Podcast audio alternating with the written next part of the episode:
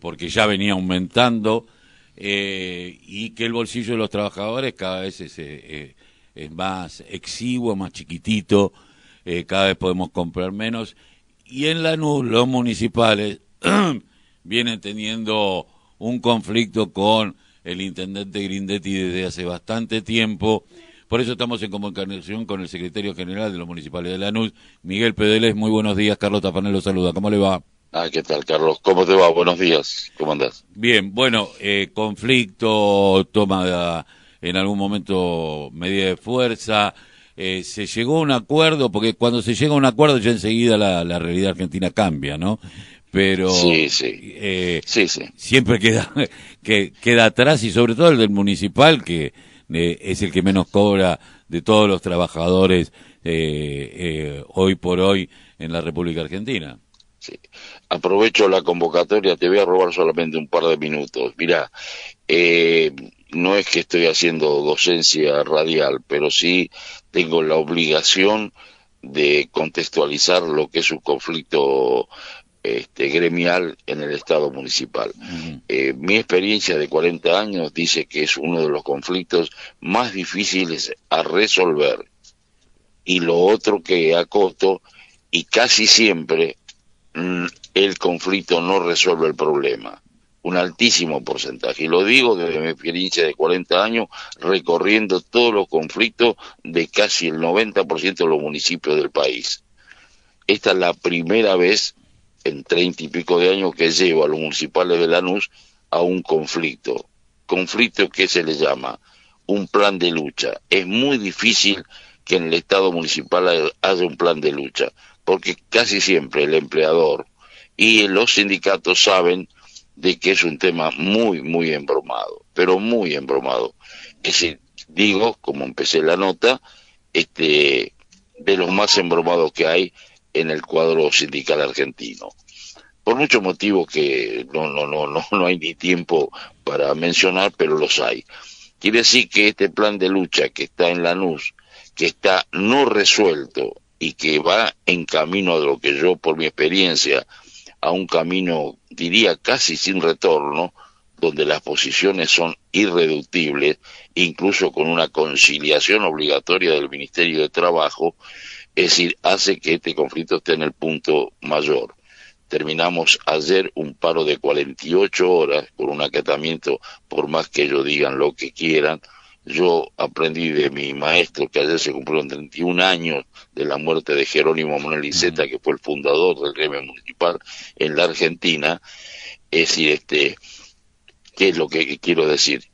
Es muy, muy difícil y aprendí de él, ¿no es cierto?, que uno en estos conflictos tiene que hacer lo que debe, no lo que quiere. Por eso tengo la tranquilidad de conciencia de que llevé adelante este plan de lucha cuando vi que era la tercera vez que se daba un aumento por decreto por encima de un marco paritario que es una ley. Es el marco convencional, la discusión en las paritarias, los gremios que tienen la paritaria, hay, es una ley. Y si vos la vulnerás tres veces y no llegamos a acuerdo en la, en la, en la paritaria y después unilateralmente y considero este, casi arbitraria y discrecionalmente das el aumento que vos considerás y que nosotros no aceptamos, rechazamos entre oportunidades, llegamos a esta situación tan difícil donde el acatamiento del paro para nosotros, y aprendí del maestro, por eso te digo, lo que no puede hacer un dirigente sindical, comprar lo que vende.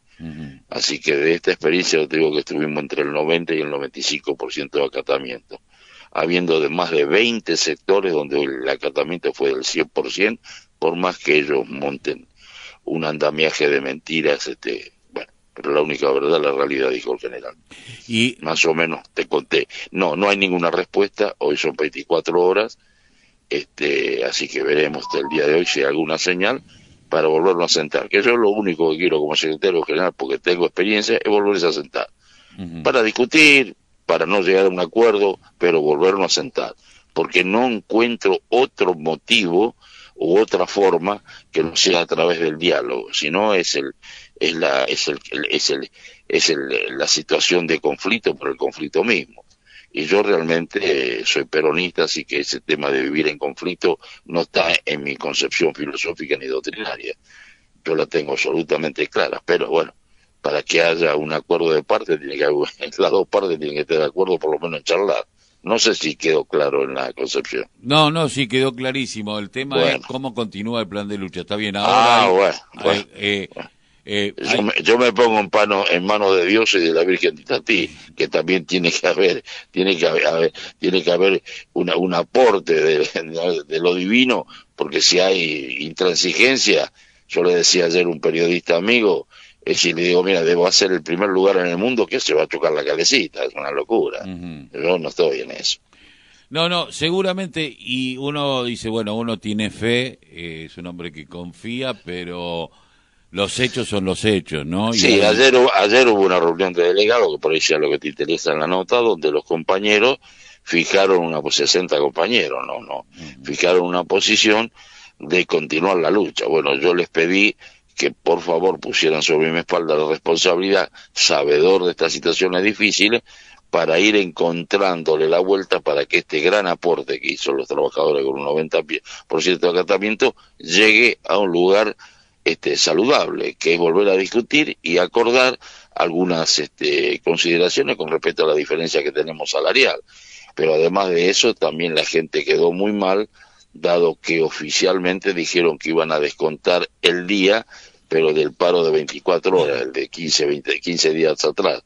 Y esto disparó mucho enojo de parte de los trabajadores, muchísimo enojo, ah. que ahora estará nuestra responsabilidad este, conducir este enojo y llegar al nivel que haya que llegar, será la justicia, ¿no es cierto?, judicializar este tema porque es anticonstitucional, este, eh, porque es un derecho, el derecho a la huelga está consagrado en la Constitución, así que bueno, eh, sin, entrar, sin entrar en esos temas tan... No, pero que ya tendría que hacer un país donde, eh, y en nuestro país en particular, donde es un ejemplo de sindicalización de toda Latinoamérica, ¿no? y yo diría casi del mundo, en donde los gremios siguen siendo fuertes a pesar de que hombres como Grindetti quisiera que los sindicatos no existieran.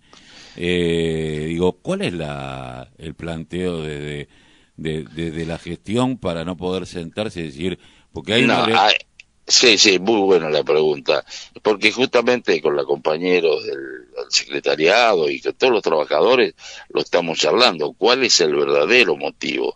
Porque el, el motivo oficial desde el, desde el 17 de abril que comenzó esta discusión salarial, es decir, es que no hay plata está bien, no hay plata. Es una consideración de parte del empleado que dice, mi presupuesto está agotado en la finalidad personal, no hay plata. Puedo dar hasta el 51%, cuando nosotros le habíamos pedido 10 puntos más, 60, de 60 a 62 puntos en abril. Eh, haciendo el análisis de qué iba a pasar con la inflación, evidentemente no nos equivocamos. No nos equivocamos. La inflación no solo que superó este número, sino que, bueno, todos sabemos qué es lo que está pasando en el país así que era un poco correr de atrás para estar a mitad de año, para ir al segundo semestre, lo mejor posible, llegar a fin de año lo mejor posible. Es decir, era una visión racional que teníamos nosotros. Bueno, dijeron no, no hay plata, nos dieron por decreto el 51 y ahí se empezó a disparar el conflicto. Pero concretamente, yo no creo que sea eso, porque por el otro lado aparecen este, este, en el presupuesto y partidas presupuestarias para el aumento de la sociedad política y de los y la sociedad política entre concejales y funcionarios. Entonces la pregunta que se hacen los trabajadores, nosotros y los trabajadores, pero que entonces que no hay plata para nosotros.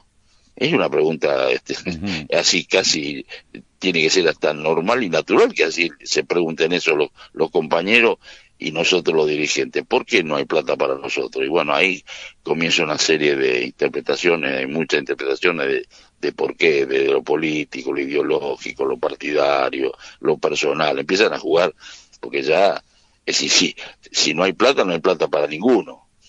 Ahora, si no hay plata para los trabajadores y hay plata para otra cosa, bueno, hay que preguntarse el por qué.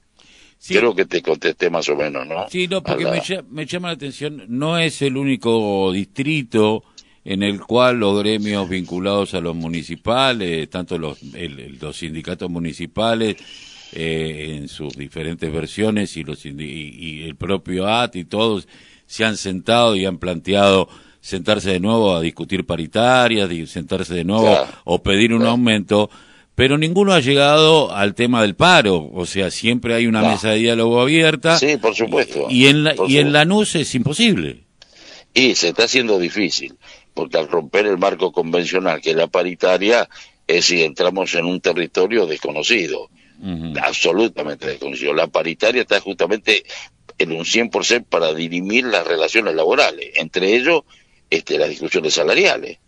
Entonces, si ese, si ese ámbito que es legal, jurídico, constitucional, este, se vulnera, bueno, estamos en una situación difícil.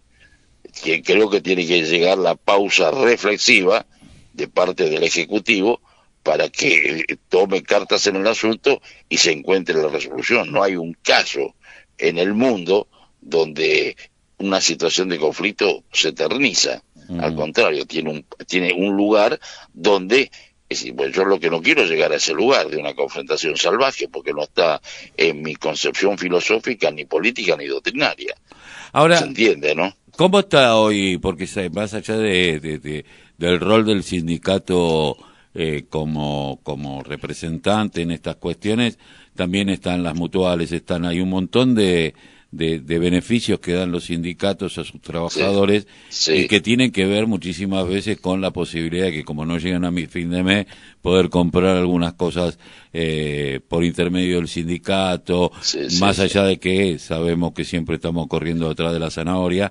Eh, cómo está la situación hoy por hoy de el laburante municipal lanusense. el laburante municipal de Lanús pasó a una situación, por más que lo nieguen y lo quieran invisibilizar, yo creo que lo están ocultando, de ser uno de los mejores sueldos que había en la provincia de Buenos Aires, estar del medio para abajo, una cosa insólita. Ya con eso contestaría.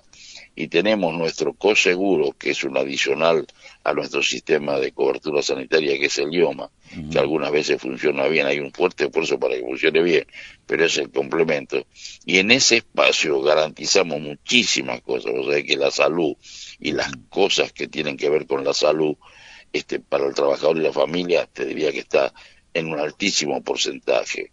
Este, con los sueldos deprimidos se nota mucho más, mucho más que los compañeros recurren a este espacio. Y por el otro lado, paso a la otra punta. Nosotros empezamos a repartir bolsas de comida a partir de agosto, septiembre del año pasado.